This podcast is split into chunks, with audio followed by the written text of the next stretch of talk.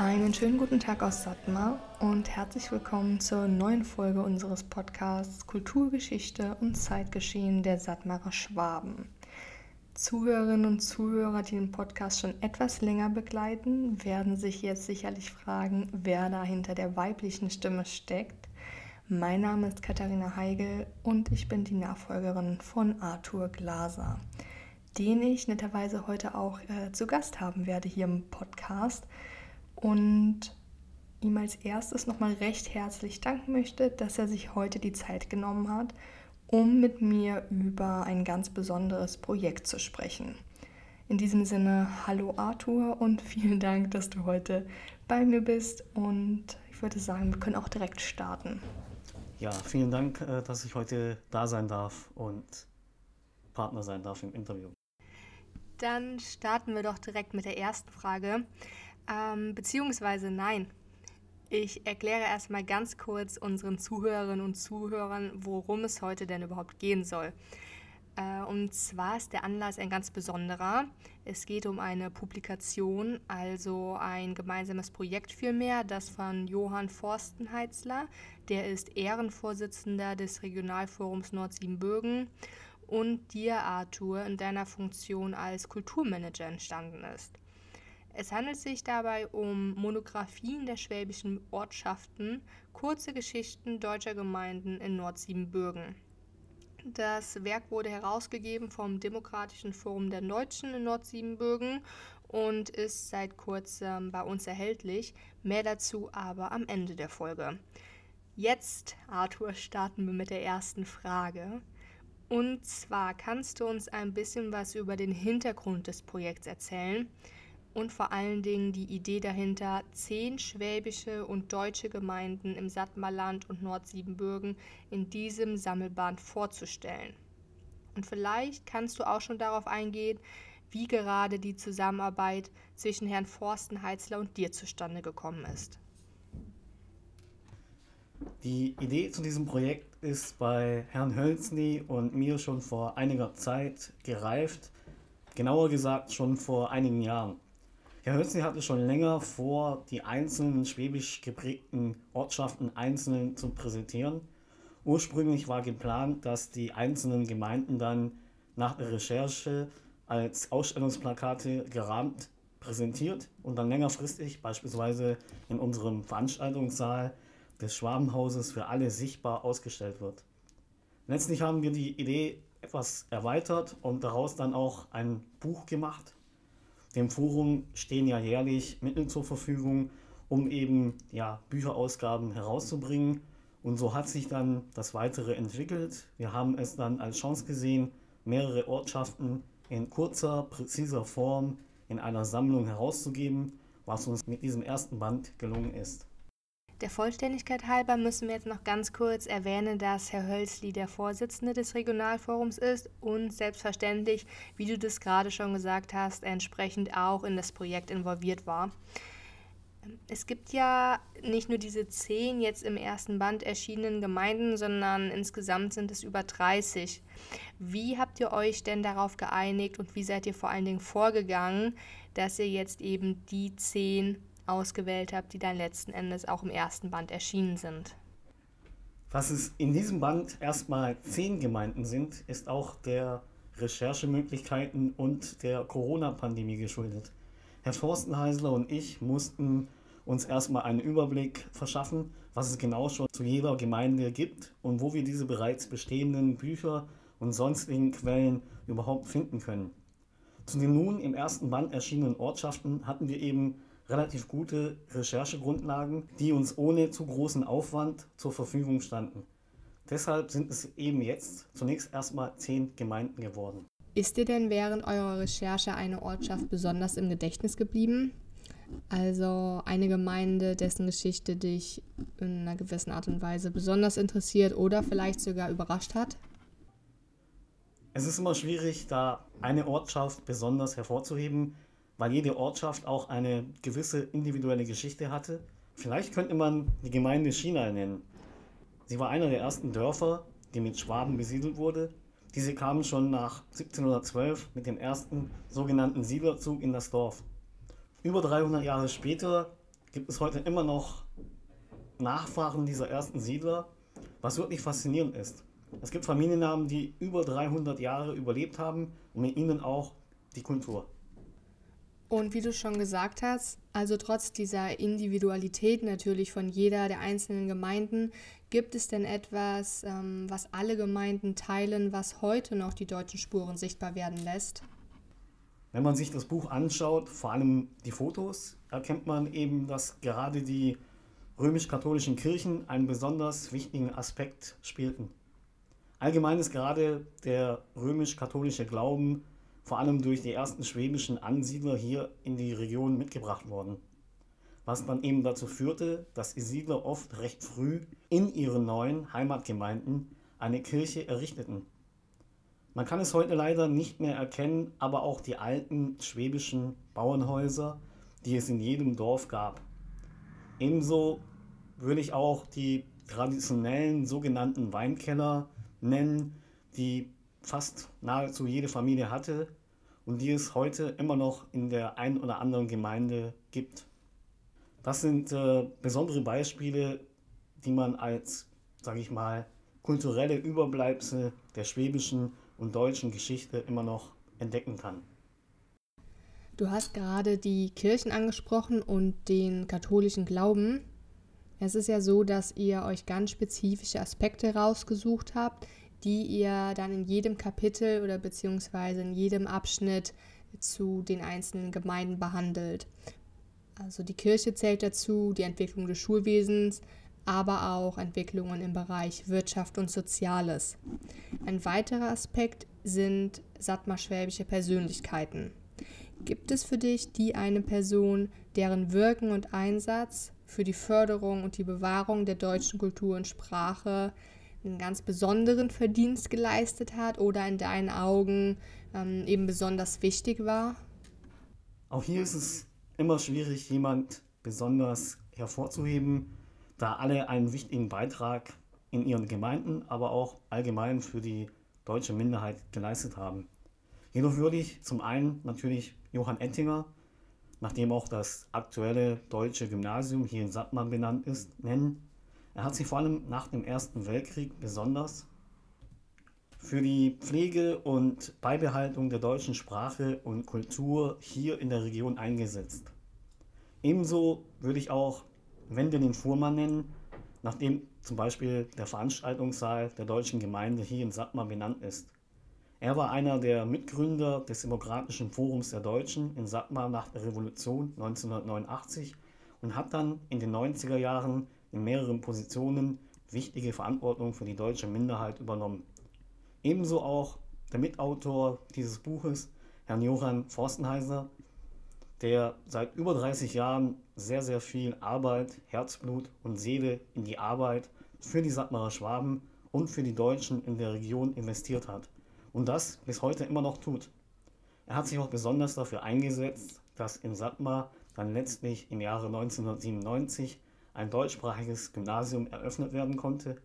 All diese Personen, die in diesem ersten Band genannt werden, haben sich besonders verdient gemacht.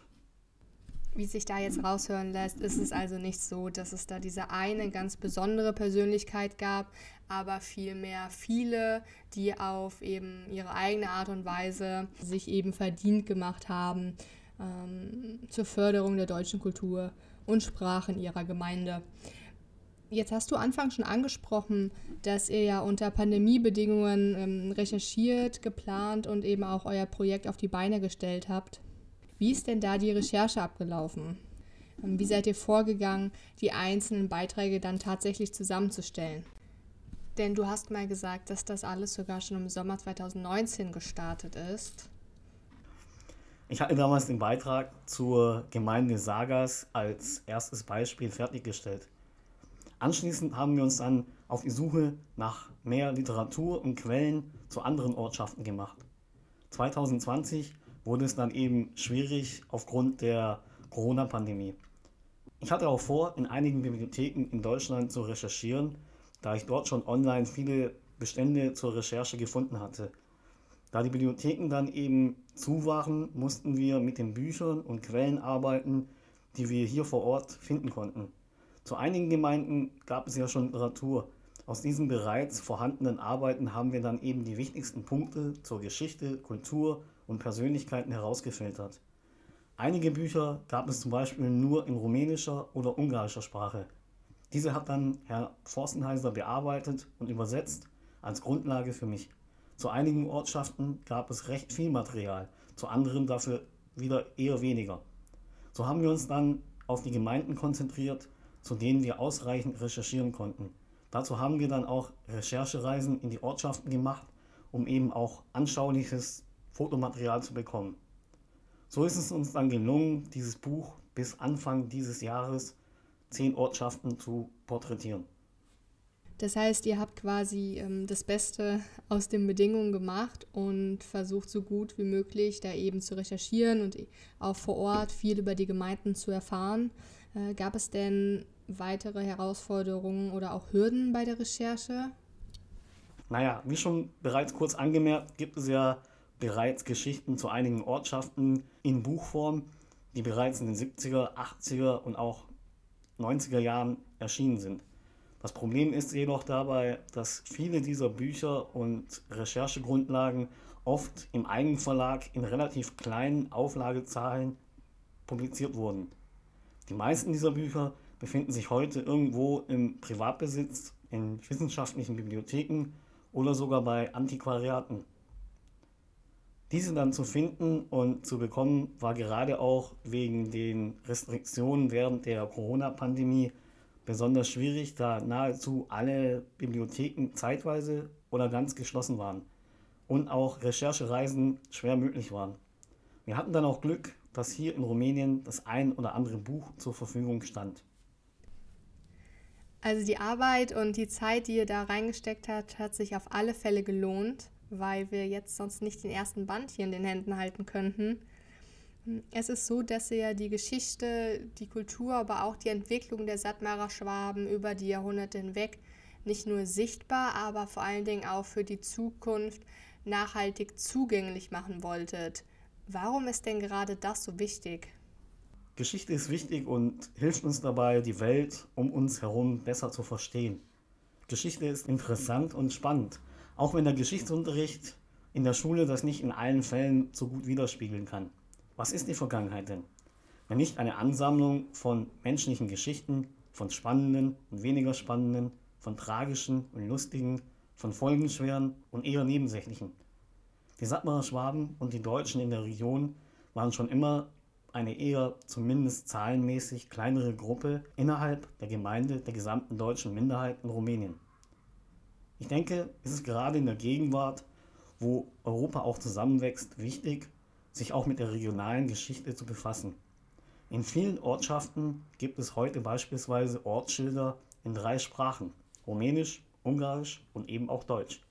Das ist ja auch ein Hinweis, dass es hier einen deutschen Einfluss gab und immer noch gibt. Der aktuelle Bischof hier in Sattmar zum Beispiel, Herr Schönberger, hat ebenfalls auch schwäbische Wurzeln. Es gibt in der Region vieles, was den deutschen Einfluss in der Region widerspiegelt. Deshalb ist es wichtig, auch mehr darüber zu erfahren und dann auch mehr zu verstehen. Sich mit der eigenen Geschichte zu beschäftigen und gerade die Nachfolgegenerationen dafür so ein bisschen zu motivieren, ist hier ein ganz entscheidender Punkt. Wie glaubst du denn, schafft man es, alte Traditionen, Sitten und Bräuche und ganz besonders auch die Sprache lebendig zu halten und bei den Kindern und Jugendlichen das Bewusstsein dafür zu stärken? Das Demokratische Forum und der Kulturverband Sattmarense setzen sich ja sehr stark dafür ein, unter anderem auch die Kultur und die Tradition zu bewahren und auch zu pflegen. Das Deutsche Gymnasium hier in Sattmar und einige deutsche Abteilungen an anderen Schulen helfen eben, die deutsche Sprache zu pflegen und jungen Menschen auch weiterzugeben. Der schwäbische Dialekt hier in der Region wird von leider sehr, sehr wenigen Menschen noch gesprochen. Generell kann man Dialekte sehr schlecht in der Schule lernen. Das muss eigentlich in der Familie gelernt werden. Problematisch ist hierbei auch, dass die Region in den 80ern und dann nach der Revolution von 1989 in den 90er Jahren einen enormen Exodus der deutschen Minderheit und daher auch der schwäbischen Bevölkerung erlebt hat. Dennoch gibt es in der Region Tanzgruppen, Kulturgruppen sowie einen Frauen- und Männerchor, die schwäbisches Liedgut und die Kultur pflegen und am Leben erhalten.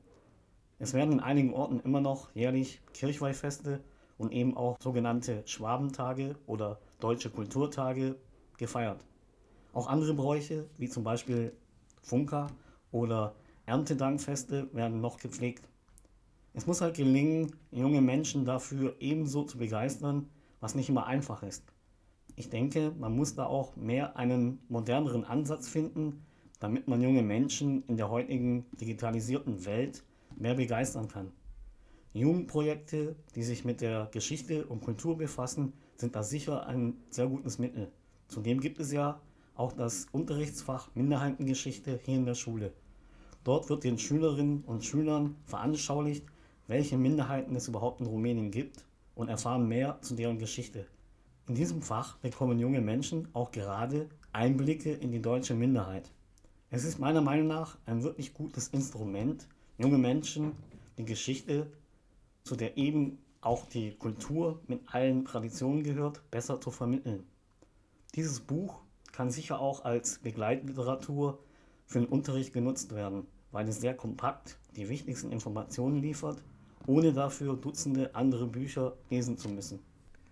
Also wenn das mal keine gelungene Argumentation dafür ist, äh, warum wir dafür sorgen sollten, dass das Buch schnellstmöglich in die Schulen kommt, dann weiß ich auch nicht. Welche Chancen siehst du denn dabei für das schwäbische Erbe in den Gemeinden, also in der Förderung der, ähm, der konkreten Arbeit mit den Jugendlichen oder eben auch mit jungen Erwachsenen? Solange sich das äh, Forum und auch der Kulturverband mit ihrer Arbeit auch für das Erbe einsetzen und es in einigen Ortschaften noch Menschen gibt, die sich ebenfalls dafür einsetzen, gibt es sicherlich eine Zukunft. Mit einer guten und offenen Jugendarbeit stehen die Chancen nicht schlecht. Ich denke auch, eine gute Öffentlichkeitsarbeit ist dafür unverzichtbar, um die Gruppe der Sattmarer Schwaben noch sichtbarer zu machen. In den letzten Jahren hat sich da viel getan. Wenn man das fortsetzt, gibt es sicher gute Chancen, das Erbe weiterzuführen. Dann lass uns jetzt noch mal ganz kurz äh, über das Projekt sprechen oder vielmehr über die Zukunft. Der erste Band ist erschienen. Gibt schon Pläne, wie das Projekt weitergeführt werden soll? Das Buch ist ja der erste Band. Wenn man einen ersten Band herausgibt, dann sollte zumindest auch ein zweiter folgen. Tatsächlich wollen wir auch einen zweiten in Zukunft publizieren und arbeiten tatsächlich schon daran. Wie du anfangs schon erwähnt hattest, gibt es über 30 schwäbisch geprägte Ortschaften, Ziel wäre es natürlich, irgendwann alle diese Gemeinden in kurzer, präziser Form so zu präsentieren. Inwieweit wir das alles in einem weiteren Band umsetzen können, müssen wir sehen. Aber das Projekt wird auf jeden Fall fortgeführt. Ich würde sagen, mit dieser sehr vielversprechenden Antwort sind wir dann auch am Ende der heutigen Folge angelangt. Ich möchte mich nochmals bei dir bedanken, Arthur. Äh, es war ein sehr angenehmes Gespräch. Ja, vielen Dank sehr interessante Einblicke, die du uns da gegeben hast. Ich hoffe sehr, auch Ihnen, liebe Zuhörerinnen und Zuhörer, hat das heutige Gespräch gefallen und vor allen Dingen der Einblick in das Projekt. In diesem Sinne machen Sie es gut und wir freuen uns sehr, wenn Sie dann das nächste Mal wieder dabei sind.